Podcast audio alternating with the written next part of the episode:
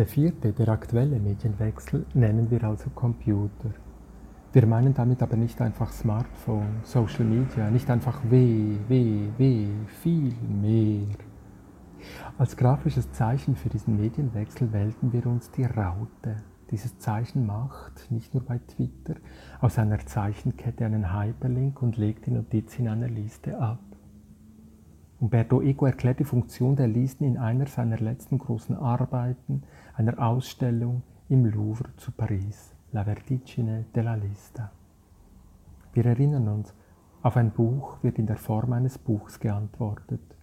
Wer ein wissenschaftliches Buch schreibt, entwickelt dieses vermutlich aus einer Reihe von Listen.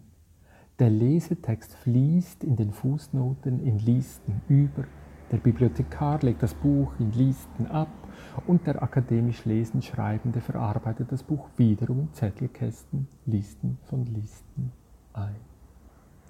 Die lodernde Unruhe der unendlichen Listen in den universitären Bibliotheken ist offenkundig. Das Implizite wurde explizit, das Verbundene in Einzelteile zerlegt, getrennt, gespalten.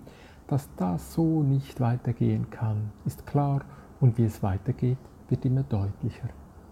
Wenn sich das dominante Kommunikationsmedium ändert, stellt sich das ganze soziale Leben um. Die Umstellung auf Sprache, die Umstellung auf Schrift, die Umstellung auf Buchdruck, die Umstellung auf Computer.